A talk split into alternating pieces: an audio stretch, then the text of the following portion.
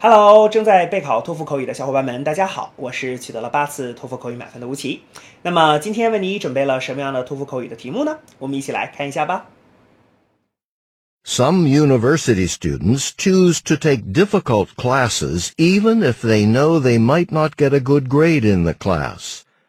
Other students prefer to take easier classes in which they know they will get a good grade. Which do you prefer? Explain why. Begin speaking after the beep. Honestly, I would rather take the easier classes um, because when uh, taking these easier classes, I just don't need to spend all day long studying. You know, I can only spend a few hours every day, then I can just finish all my assignments.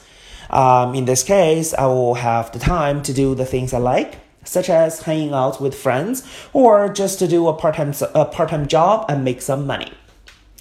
And besides, I like these easier classes because I can get better grades. You know, uh, it will just make me feel good, make me feel confident if I do have better grades. And not to mention, it can also help me to find better jobs in the future.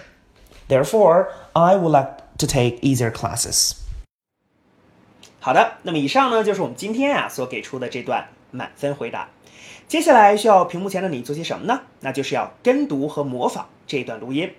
放一句录音，跟读模仿一句，再放一句录音，再来跟读模仿一句啊！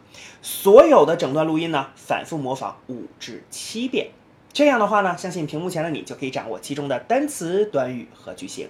那么持之以恒的话呢，我其相信在你的托福口语考试当中，你就会把这些单词、短语和句型自如的、流利的应用出来。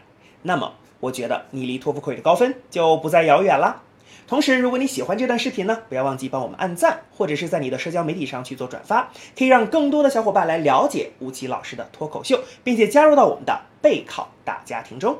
好，请你一起加油，我们明天再见了。